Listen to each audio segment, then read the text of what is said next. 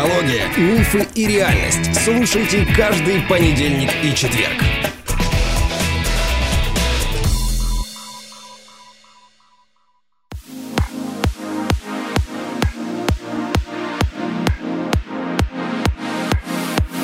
Добрый день, дорогие друзья. Мы рады вас слышать в нашей студии на проекте «Чувство покоя». Психология, миф и реальность продолжает сезон «Осознанность». У нас уже девятый выход.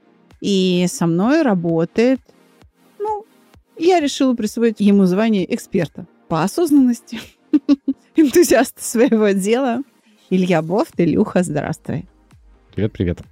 Мы обещали продолжить тему мышления, хотели поговорить про волю. Ты предложил еще о свободе и об ответственности. Кстати, про ответственность мы говорили где-то в начале, по-моему, второй выпуск. Упоминали. Или... Да, да, да.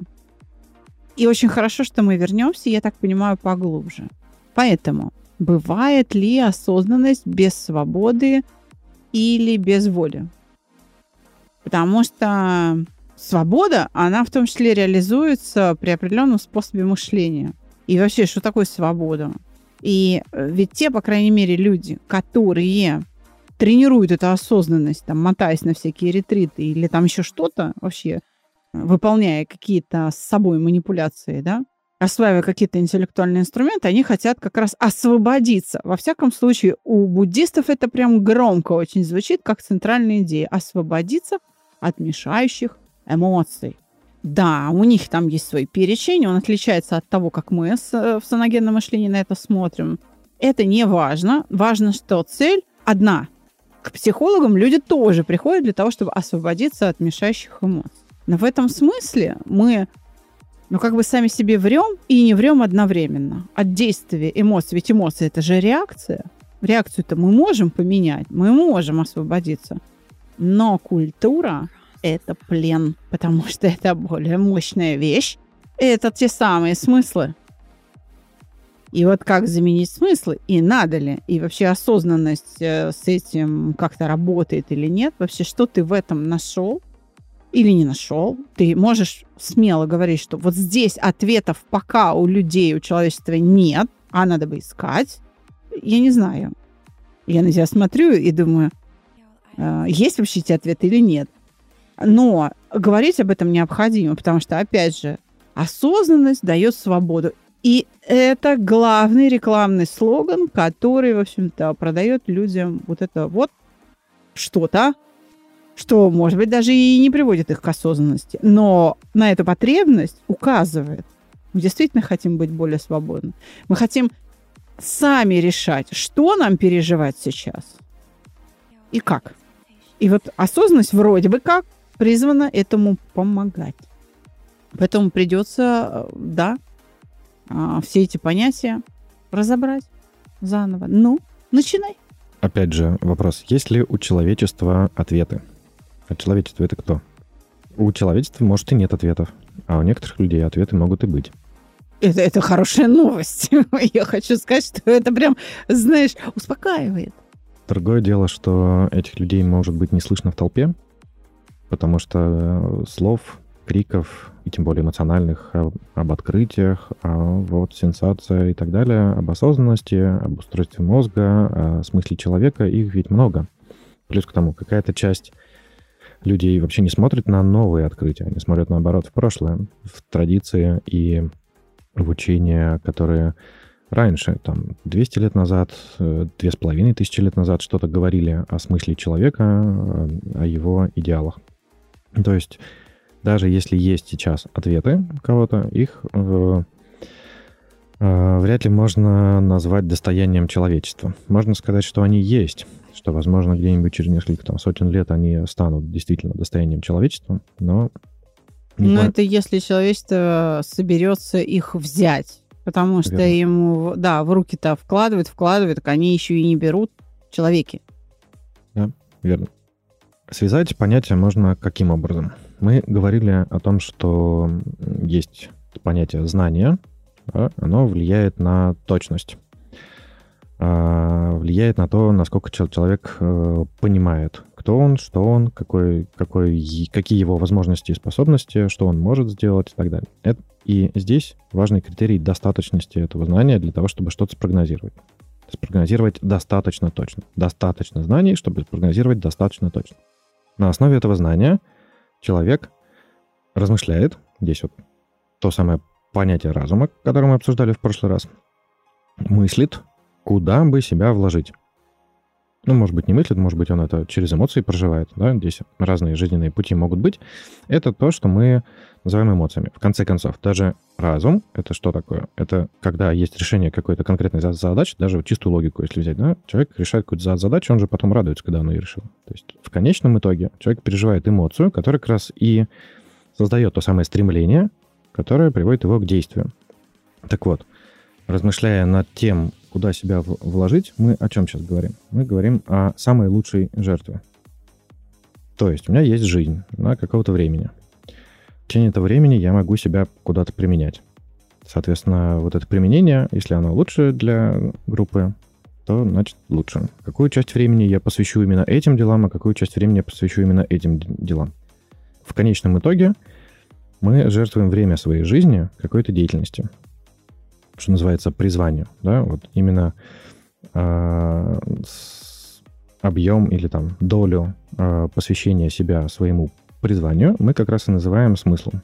А почему ты используешь термин или понятие или слово «жертвы»? Почему не «дарим»? Вот видите, простой вопрос оставит вас в тупик. У слова «жертвы» есть два значения. Жертва может быть, что кто-то кем-то пожертвовал, и тогда это жертва насильственная, так? Угу. А есть жертва, когда человек с благими намерениями ну, в русском языке это называется дар или совершает вот это самое пожертвование. В старорусском использовали подношение. Да, да. Вот я скорее второй смысл тут имею в виду, да не то, что скорее, я точно имею именно, именно в виду второй смысл. То есть, то как, есть такое добровольное. То есть, да, то есть когда человек именно посвящает себя О. определенной деятельности. Так вот, э, у всего этого, как мы говорили, должна быть определенная достаточность смысла угу. для конкретного множества людей. То есть будь то это какая-то ближняя группа или большая группа. И вот это как раз будет определять смысл жизни человека. Так вот, э, критерий тут будет максимальное благо для максимальной группы, максимальное счастье самого этого человека, потому что это зависит как раз от того, там, сколько людей он облагородил. И из этого же как раз будет следовать этика, э, в которой жизнь человека определенным образом, каким-то образом оценивается. Мы об этике, я надеюсь, еще поговорим подробнее. Да-да-да. Э, так вот, три понятия. Знание, определяющие, куда себя вложить, соответственно, чтобы был результат, который влияющий на, на группу. То есть э, главный вопрос, а куда мне вот с этими знаниями своими двигаться? Вот это вот куда двигаться, это тот самый критерий, который мы в прошлый раз говорили, достаточность воздействия. Угу. Достаточность. И вот здесь же как, как раз возникает аналогия с мышлением. То есть буквально действие мое, там, подвигать рукой, посмотреть в сторону или там что-то сказать буквально или там вздохнуть, да. И точно так же в жизни. Куда мне идти? В чем мне? Мне булочки печь или мне э, книги писать? Или ну, еще что-то делать? Куда это все-таки указательное местоимение. Это все-таки про цель. Это даже не так, это про вектор. Не территориально. Куда, я имею в виду да. с точки зрения смыслов? Да, так я про это говорю. Но это вектор смысла тогда. Да, верно. Вот у нас связка угу. э, связка осознанности и мышления. Понимаешь, когда я преподаю саногенное мышление, индивидуально или в группе, люди ко мне приходят учиться, мы затрагиваем тему мышления, хотя бы чуть-чуть, вот там два-три базовых каких-то термина вводим. И мы говорим в том числе о функциях мышления. Для меня достаточно, опять же, чтобы клиент или ученик, я предпочитаю говорить об учениках, воспитанниках, потому что технологии, по сути, обучающие. А, для меня достаточно, чтобы он знал две основные функции мышления. Причем именно вот с той точки зрения, которую я сейчас назову. Внешне, это когда мышление обеспечивает внесение изменений в окружающий мир. когда мне нужно что-то сделать, ну, грубо говоря, руками, по взаимодействию с окружающим миром. Например, посуду помыть, не знаю, там, картошку вскопать, с кем-то поздороваться, куда-то дойти, там, что-то сделать, не знаю, а, белье погладить. То есть вот это и есть э, тот, те условия, в которых подключается внешняя функция мышления. А есть внутренние, для того, чтобы осознать, что я чувствую, определить свои переживания и что-то с ними сделать. Например, возбудиться или успокоиться. Вот. И я все время говорю, вы пришли к специалисту, который занимается внутренней функцией, мало того, не всей, а только той ее частью, которая защитная. То есть я работаю на этапе мышления, его защитной функции от эмоций. Как ты будешь справляться со своими эмоциональными реакциями. Вот только на этом участке я работаю. Все остальные процессы мышления логические, там, творческие. Это не моя вотчина, не мой предмет, и я абсолютно ничем вам здесь не могу помочь. Вы должны найти другого наставника. И иногда приходится на уроках говорить даже людям. Они задают вопрос, искренне верю, ну, потому что я в какой-то момент становлюсь для них авторитетом, искренне верю, что я и на этот а, вопрос знаю ответ, и говорю, вы знаете, нет, это вопрос из области, скажем, культуры или там медицины. Я, я вам здесь не помогу. И я очень благодарна тем, кто ко мне приходит учиться, потому что это максимально лояльные или, по-русски говоря, преданные люди, которые готовы мне прощать какое-то неведение в смежных вопросах. Это упрощает нам всем обучение. И вот мы сейчас с тобой, я, я пытаюсь понять, говорим не только о внутренней функции мышления, но и о внешней. Я сейчас правильно? Поехали да, дальше. Да, верно. То есть а... э, я хочу сейчас, чтобы ты о мышлении, как оно устроено, вот так вот на пальцах. Или знаешь, вот был советский фильм Чапаев, там на мешке с картошкой. Помнишь, они там с Петькой сидят, где должен быть командир? Здесь, на мешке с картошкой. Еще раз. Давай. Э, прям я вот даю тебе микрофон, угу. излагай. Вот на твоем же примере возбудиться или успокоиться. Это как раз пример движения. Какое из этих движений будет лучшим? Осознанность — это понимание всей этой ситуации, понимание смыслов, ради которых делается то или иное движение, ради которых дальше, в принципе, существует вся эта ситуация, здесь и сейчас, в которой я либо успокоюсь, либо, наоборот, буду возбуждаться. К чему это приведет, эта ситуация? Кто еще тут задействован, на кого это повлияет? Вот это все осознанность. Это все вот эти самые знания, которые помогают точно спрогнозировать, какое будет будущее. Раз... Это, это все возможно только Ra... при одном условии, если ты обращаешь на это внимание. Потому что только в фокусе внимания можно что-либо понять. То есть если вот этот захват фокуса внимания, вот я сейчас очень грубо говорю, но самое физиологически это не так, это просто понижение порога чувствительности, угу. но а, обывателю проще воспринимать то, то, что я говорю, да, то есть вот только когда ты захватил внимание что-то, какой-то процесс, объект, явление какое-то, внутри или снаружи, вот только тогда ты его можешь осознать. Поэтому это еще и внимательность к тому, что ты назвал. Вот, э, вот эта способность захватывать внимание, она либо у кого-то в жизни происходит случайно, угу. человеку повезло встретить момент, на котором он научился что-то делать. И он стал способен к какой-то определенной саморегуляции, угу. которую он дальше потом тренирует и развивает, например. Либо, если не повезло, я сейчас под вот этим как раз везением имею в виду не удачу э, как таковой, да, а я имею а в виду... сложились условия да, или не сложились? Да, я скорее угу. имею в виду то самое, что в науке принимается как случайность. То есть угу. все то многообразие факторов, которые мы просто в силу недостатка знаний не можем предсказать. Угу. Вот я что имею в виду. Так вот, а у кого-то ну, типа, довелось тебе попасть под действие урагана или не довелось? Да. Если ну, ты имеешь вот... такой опыт, то ты относишься к ураганам одним образом. Угу. Если ты не имеешь такого опыта, ты относишься другим образом. Соответственно, Окей. ты в одном случае регулируешься так, то в другом регулируешься так. Так вот, в случаях, когда у человека не возникла способности самостоятельно ловить этот самый момент и осознанно самому себе говорить, а я сейчас что планирую сделать, возбудиться или успокоиться? Вот во всех остальных случаях, опять же, Повезло ему встретить человека, который чувствует свою ответственность за него. И он для него становится учителем и проводником. Или не повезло встретить такого человека. Вот Соответственно, если встретил, значит, его кто-то будет направлять. И снаружи ему будет говорить, вот сейчас тебе надо возбудиться, а вот сейчас тебе надо успокоиться. И даже объяснять, почему. Да. Ну, мы же знаем, что таких людей очень немного. И ты в начале этого выпуска сказала, а их вообще слышно э, в этом потоке голосов. И тут должны выручать книги. Я бы сказал, что вот сейчас я говорю в более широком смысле. Я Мгм. говорю о вообще, в принципе, явлении э, ученичества. Мгм. То есть это же и э, родители, дети. Да. Это же они э, несут ответственность, в силу этой ответственности, взят- Или не несут. взятой на себя Да. самостоятельно, если она была взята, то они будут детям, соответственно, подсказывать, где им нужно и как регулироваться.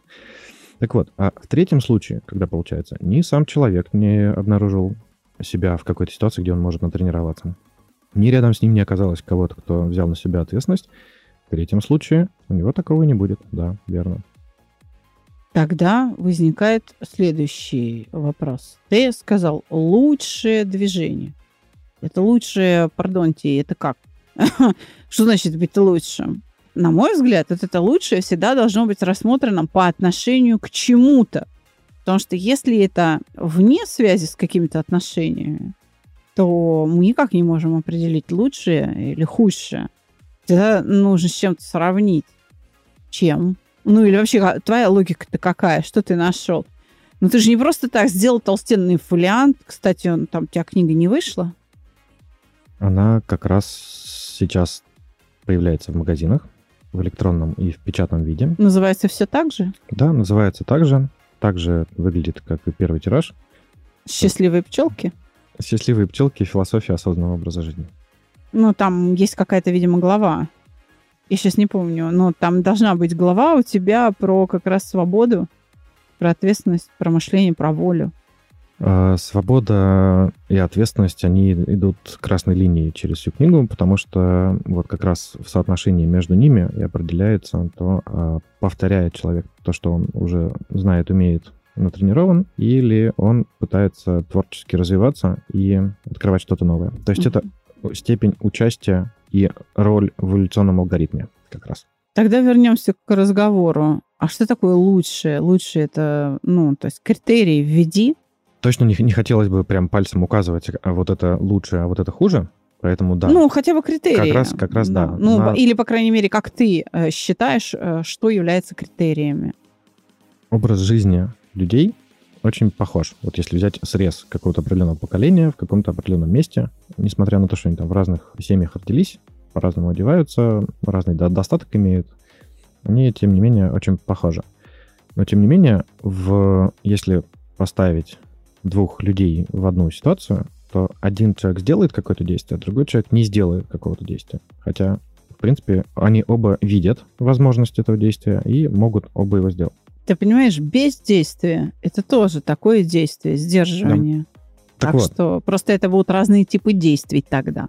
И Я сейчас пытаюсь на вот этом примере пояснить, что вот эти два человека, выросшие ну, даже в похожих условиях, очень близких, допустим, даже экономических условиях, в одной и той же ку- культуре, в одном и том же там районе, сталкивающиеся с э, одним и тем же плюс-минус кругом людей, у них все равно на какую-то там долю процента будет э, э, другое множество ассоциаций, другое видение.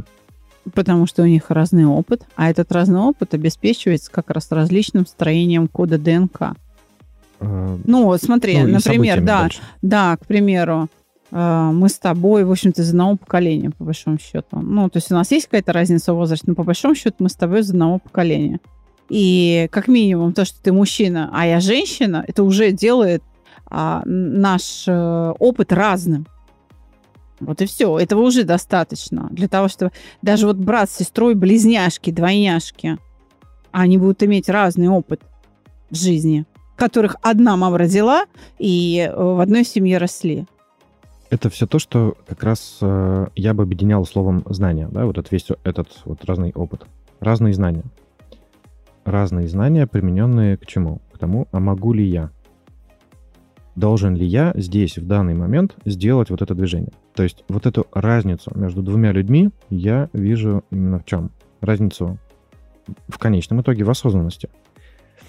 Один человек в этой ситуации будет двигаться, второй не будет двигаться вот это момент отвлечения, он как раз именно в том, что первый человек, который двигается, он именно почувствовал свою ответственность. Это самое «я могу» в этой ситуации, сделав вот это движение, повлиять на мир. Ну, дело в том, что второй человек, который не движется, он может это сделать точно так же осознанно, поняв, что сейчас он должен вот замереть и пропустить другого, например, вперед. И в этом его ответственность. Верно.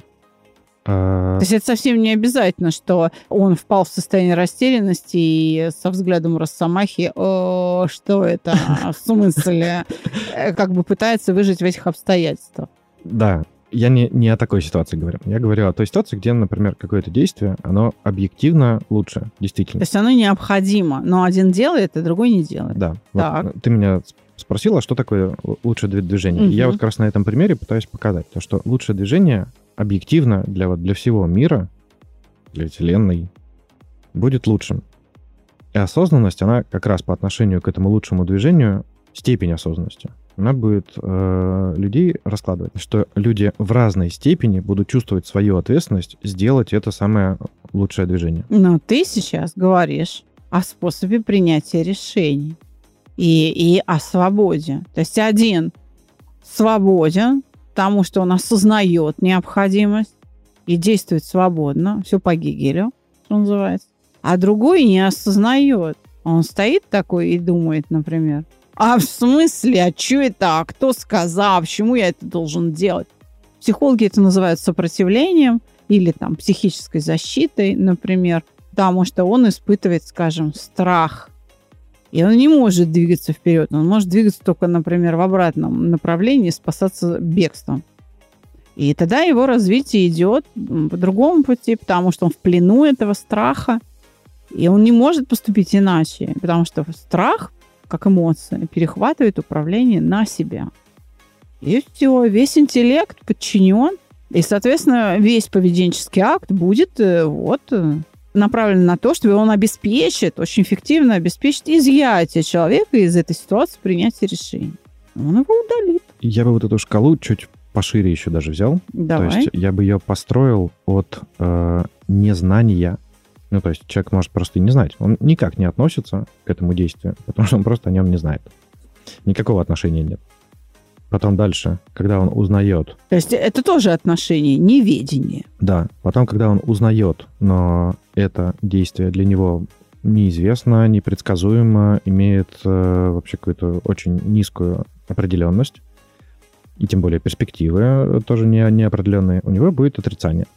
По мере узнавания он будет прежде всего оценивать риски. Да? Мы на, на шорох в кустах э, значительно больше внимания обращаем, и более резко, чем на какие-то там красивые яблоки. Да? То есть мы ну, на- это важнее для Да. выживания, отреагировать на опасность. То есть- Это- да.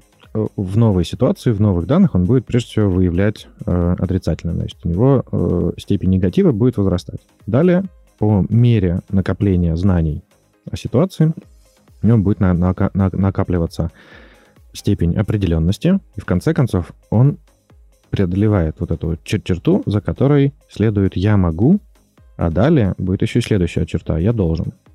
То есть, когда степень знаний о ситуации преодолевает определенную планку, человек понимает, как он может быть в этой ситуации таким образом, чтобы сделать миру лучше. То есть ты хочешь сказать, что осознанный человек не может не делать Верно? того, что сделает мир лучше. Большой или там какой-то маленький или совсем свой только лишь мир. Но все-таки осознанный человек все-таки мыслит большими масштабами.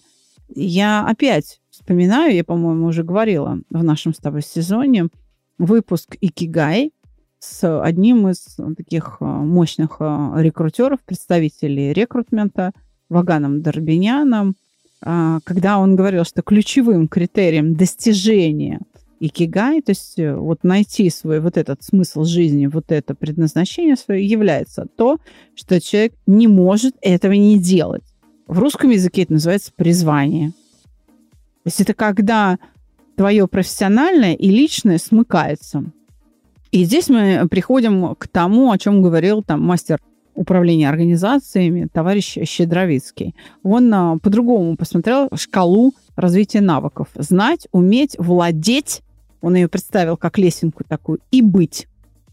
Вот это вот быть, вот когда ты в позицию быть, я есть, там, не знаю, врач, Э, когда это сливается. Даже когда врач, и, ну, если там врач это призвание, врач. Я да. есть лечение. Да, я есть лечение, да, я есть медицина, это я. Да, вот. А тогда вот ты как бы достиг этого самого икигай, то есть вот оно. И тогда тебя распирает от необходимости отдать, потому что тебе так много всего, ты вот мучаешься от того, что кому бы это все богатство передать, и вот эти профессиональные высоты, они всегда оканчиваются чем? Преподаванием. Ты начинаешь делиться с молодежью, потому что ну, тебе много. Ты это с собой не заберешь туда, в бесконечное угу. сияющее пространство ума. Как говорят буддисты. Да? А, так а что должно быть лучшим? Получается, что то, которое наиболее соответствует смыслу происходящего. Вот Верно. если коротко. Верно. И, а кто и, тогда определяет? Э, да, в наибольшей степени соответствует смыслу. И разница между людьми будет вот как раз эта шкала от абсолютного непонимания необходимости движения до абсолютного убеждения, что совершение именно этого действия не просто нужно, а просто не, не, необходимо Его нельзя не и делать, неизбежно. Да. да, и неизбежно. Окей, а, давай проговорим про субъект принятия решений. То есть кто определяет тогда? Вот тот сам человек или вот этот разум, который, как мы выяснили в прошлый раз, не связан с человеком. Значит, тогда получается, ну мы не свободны, все предопределено. Вот ты родился, ты водолеем. Все с тобой понятно, дружище. потому что за тебя там кто-то уже какое-то там вселенское существо решило, потому что разум это как бы не лично твое, это вообще что-то там такое другое явление на планете Земля, то есть вообще другого масштаба. Или все-таки, короче, я хочу понять, чья ответственность в этом выборе? Я все-таки эту ответственность несу или это вот как бы мной руководит нечто всеобщее? Если мы говорим... вообще можно отделить? Вот я как раз и э, вот под таким углом повернул э, вопрос о лучшем действии, что это не выбор между действием А и действием Б, а то, что это выбор между я действую или не действую. Угу. А я... как это уже производное, да?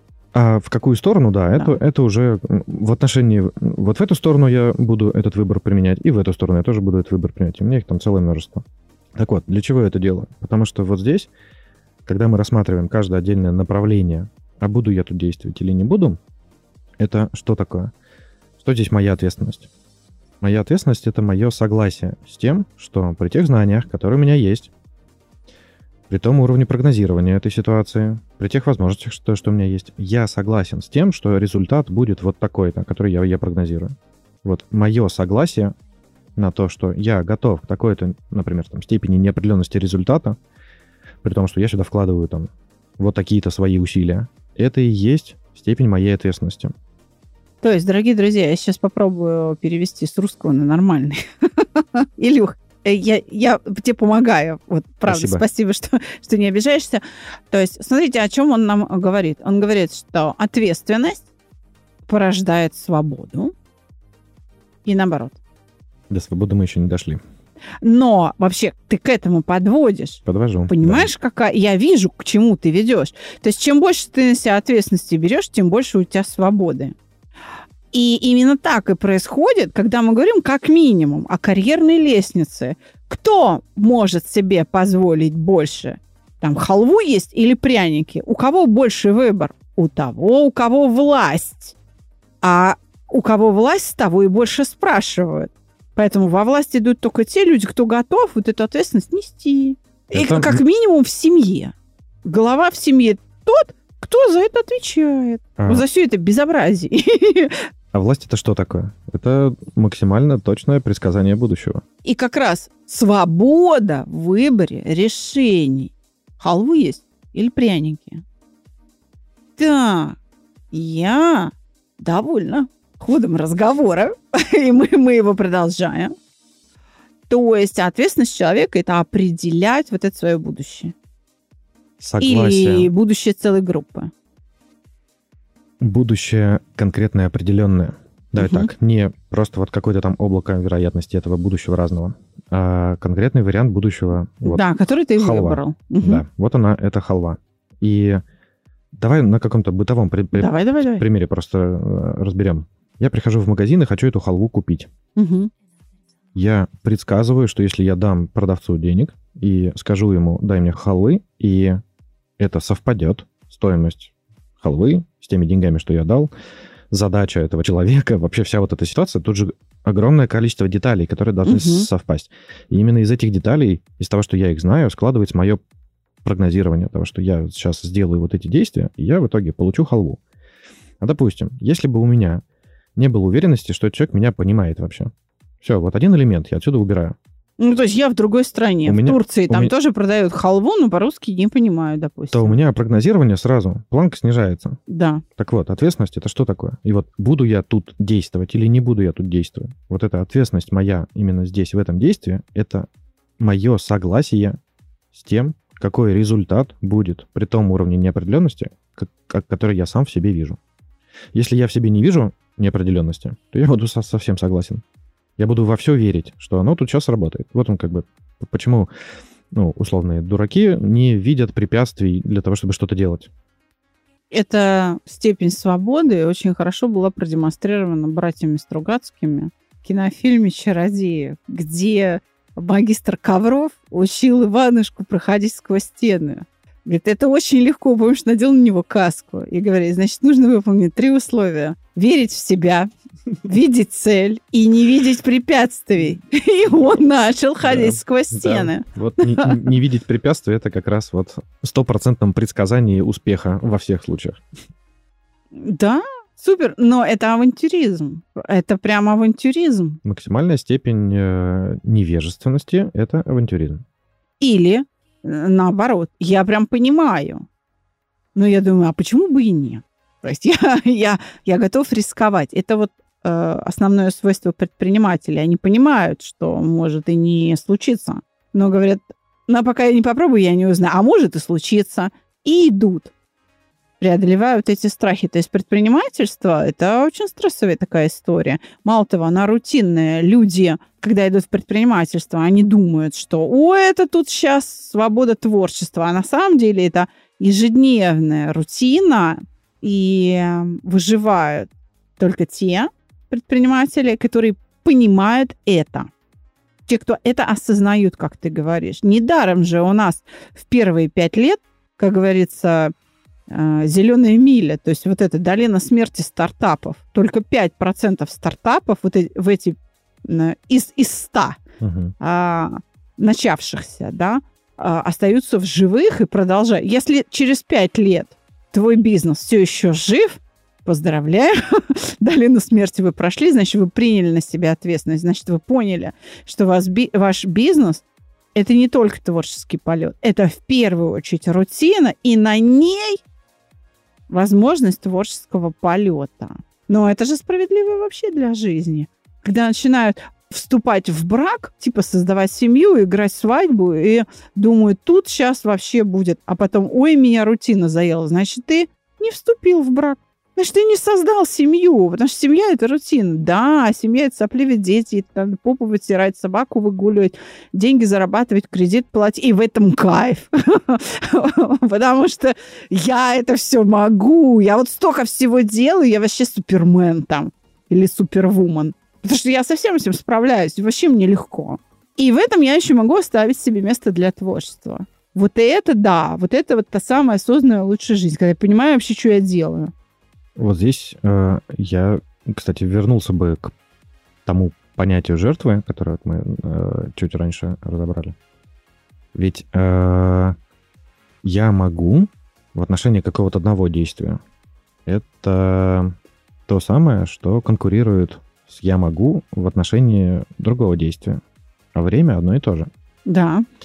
И э, жертва, она как раз именно в чем состоит? В чем, вот если поподробнее разобраться, если я выбираю делать сейчас, в эту минуту, вот это, значит, я не делаю всего вот того. Да, если я делаю одно, я не делаю другое, да. А поскольку жизнь ограничена, я сделаю, словно, да, допустим, я каждый январь читаю по книге.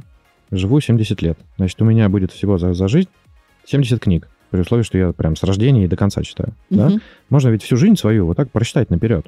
Да. Да, такой календарь жизни. И можно понять, что если я, допустим, каждое воскресенье, все 52 недели в году, буду, допустим, э, не книги читать, а что-то другое делать, а вот только одно какое-нибудь там воскресенье буду там книги читать. Значит, у меня будет раз в год только одна книга.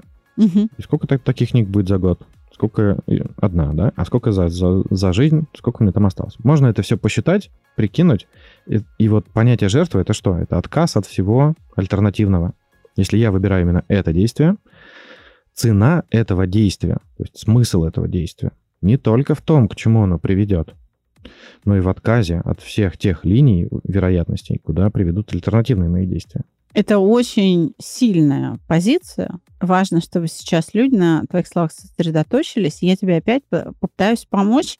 Надеюсь, удачно. Очень важный момент в этом – отказать себе в удовольствии.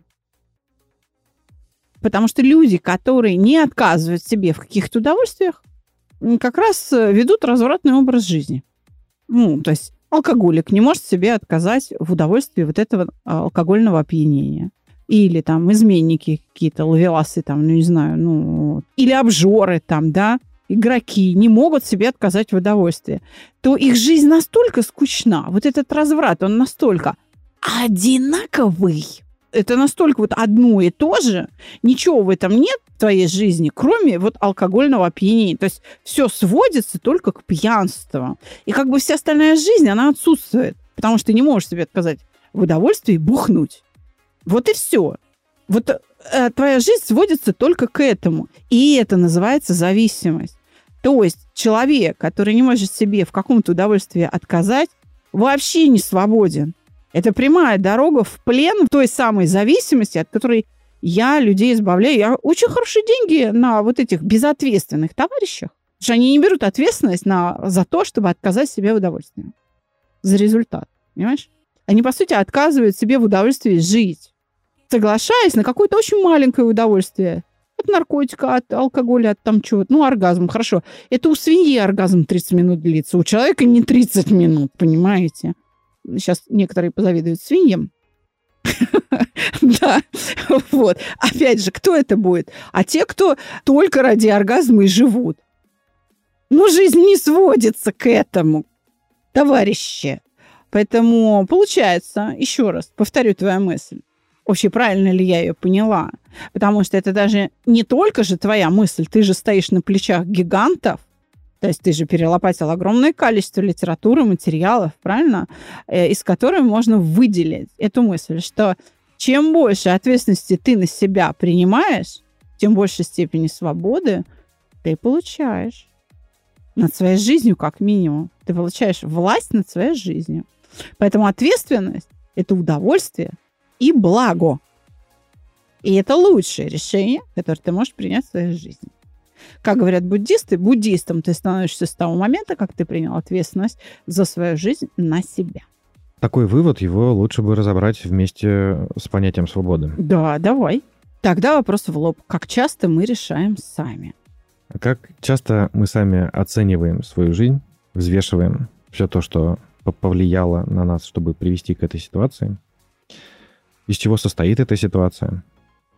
К чему при- приведет вот этот весь этот спектр? Достаточно ли мы знаем для этой оценки? Для того, чтобы вообще, в принципе, распознать это. Мы заняты этой оценкой? Мы верим этой оценке? Вот эти все вопросы, условно, а как часто мы сами оцениваем свою жизнь и действительно делаем выводы из нее, это как раз те вопросы, которые в какой-то момент привели к появлению направления философии как экзистенциализм. То есть люди, которые действительно задаются этими вопросами, да, они способны решать. Угу. И это вот как раз то самое вот, условно, люди, сосредоточившиеся на понимании своей жизни. То есть это их специализация, можно сказать, профессия. Понимать эту самую жизнь. Слушай, да ладно, профессия. У меня полно там на даче соседей, которые, воспитывая своих внуков, э, э, говорили, а твоя голова где была? А ты что, сам не соображаешь? И они тем самым учили совершенно нативно, а, причем учили, не приходя в сознание, этих детей думать над своей жизнью. И вот нас выросло целое дачное поколение, и вот теперь мы взрослые дяди и тети, которые в состоянии соображать. Ну, я- Хотя мы ни разу, понимаешь, не можем назвать вот этих наших бабушек, которые нам говорили, а где твоя голова была, а ты своей головой думать умеешь, да, а, э, представителями э, философии и там экзистенциализма. Я все-таки о больших рисках для жизни говорю, и, соответственно, Мгм. о более узком спектре возможных каких там развитий жизни. То есть экзистенциализм, он э, возникает у людей, которые действительно сосредотачиваются на том, что э, жизнь — это боль. Она боль от того, что хочется вот этого, вот этого, вот этого, вот этого, а будет вот это. И надо каким-то образом понять это. Мы все хотим ясности, да, вот уйти от этой самой неопределенности, прийти к какой-то ясности. Самое главное ясность, она нам недоступна. А ради чего мы живем? То есть вот этот ответ, он, мы можем о нем рассуждать, мы можем гадать. Помнишь, в прошлом выпуске И мы можем принять решение, что моя жизнь, она будет ради, ради вот вот этого. этого, да. Да. Но- И так снимается вот эта Но- боль но, неопределенности. окей, это лишь только в рамках вот, вот этой жизни. Ради Мгм. того, чтобы вот этот конкретный кирпичик положить вот в эту стену. Но когда мы смотрим на все человечество целиком, то вот эту конечную цель, а куда мы несем жизнь, вот ее мы точно не узнаем. И отсюда как раз возникает то, что мы никогда на 100% не будем уверены, что эта оценка, наша же собственная оценка правильности своего действия будет да даже близко хотя бы к верной оценке. Ну, это опять тот самый промысел Божий, с которым, например, христиане носятся. Они говорят, что да, способ- все вопросы к Создателю, и как бы раз он вам инструкцию не оставил, то, короче, живи там, не заспрашивай. Это Просто наслаждайся тем, что тебе дано. Понимаешь, христиане, они говорят о том, что тебе, значит, Господь Бог планету в управление отдал. Это твоя среда обитания. И вот как бы улучшай ее. Они, по крайней мере, к этому сводят. А вот не улучшишь, попадешь в ад. Улучшишь или хотя бы не испортишь, ладно, так и быть, в рай. Я сейчас, наверное, упрощаю, но примерно, вот, я думаю, подход я улавливаю. Ну, любые, любые правила извне это все-таки такой частичный отъем у нас ответственности. Мгм. То есть экзистенциализм как раз о чем? О том, что если вот поставить такое условие, что нет никаких правил извне, мы сами здесь, в этом мире, и мы сами здесь каким-то образом вот должны про себя принять решение, а мы правильно делаем вообще что-то или нет. Ну, поэтому То есть мы- Гегель и против, собственно, религии То есть Ну, то есть мы же, ну, экзистенциализм, он как бы, Да. считай, одна из самых последних идей, которые вообще в философии, да, Мгм. то есть в, два- в 20 веке. Идея в чем? У нас нет ничего внешнего, есть только мы, и мы можем, единственное, что можем сделать, это смотреть на себя, как мы устроены, и из вот этого как раз устройства и пытаться понять, а почему мы так устроены. Чистая логика. Мгм. Так вот, и вот здесь как раз, вот это ключевые вопросы. Ответом на твой вопрос, как Как часто мы Как часто? решаем сами? А мы вообще хотя бы иногда оцениваем-то свою жизнь? Или все эти оценки — это те же самые реакции, Вот я тебе хочу сказать, которые составляют? я воспитана бабушкой, которая мне постоянно задавала этот вопрос и Да. принуждала меня думать лет, наверное, с четырех. То есть она, может, мне и раньше говорила, но я не помню этого, потому что я была очень маленькая. Ну вот лет, наверное, с четырех прибегаешь к ней с вопросом, бабуль, а она такая, а ты-то думала? Сама-то ты что думаешь? Сначала я бабку ненавидела. Я просто, да блин, что тебе трудно сказать. А потом я нашла в этом удовольствие и думаю, «М, прикольно. Особенно, когда ты находишь верный ответ, ты прибегаешь, такой, «А, бабуля, она, да, да, да, так и есть, правильно, во, видишь, вот молодец. И тебя подкрепляют, и ты уже не можешь перестать думать. Ты в этом видишь наслаждение для ума, для тела в процессе размышления над этой жизнью. Да, это классный пример. Осознанность, она как раз измеряется, наверное, тем числом мыслей, которые не кто-то в голове мне говорит, да, то есть это какое-то разученное «делай вот так», вот это хорошо, вот это плохо, чьими голосами это говорится. А это количество своих собственных мыслей. А количество своих собственных мыслей — это те мысли, которые были получены в творчестве. А, и мы с тобой можем на сегодня закругляться и готовиться к десятому выпуску обсуждать творчество. Спасибо большое, Илья, что ты такой большой труд вкладываешь в наш подкаст. Это, конечно, отражается на откликах людей. Опять же, подчеркну, у тебя конспектируют, и потом возвращаясь к этим мыслям, разбирают. Я думаю, что прямые вопросы к тебе начнут поступать, наверное, позже, потому что люди должны послушать, подумать, попробовать, столкнуться с проблемами, и тогда они найдут автора. Прекрасно. Всего вам доброго, дорогие друзья. Встретимся через неделю. Пока-пока.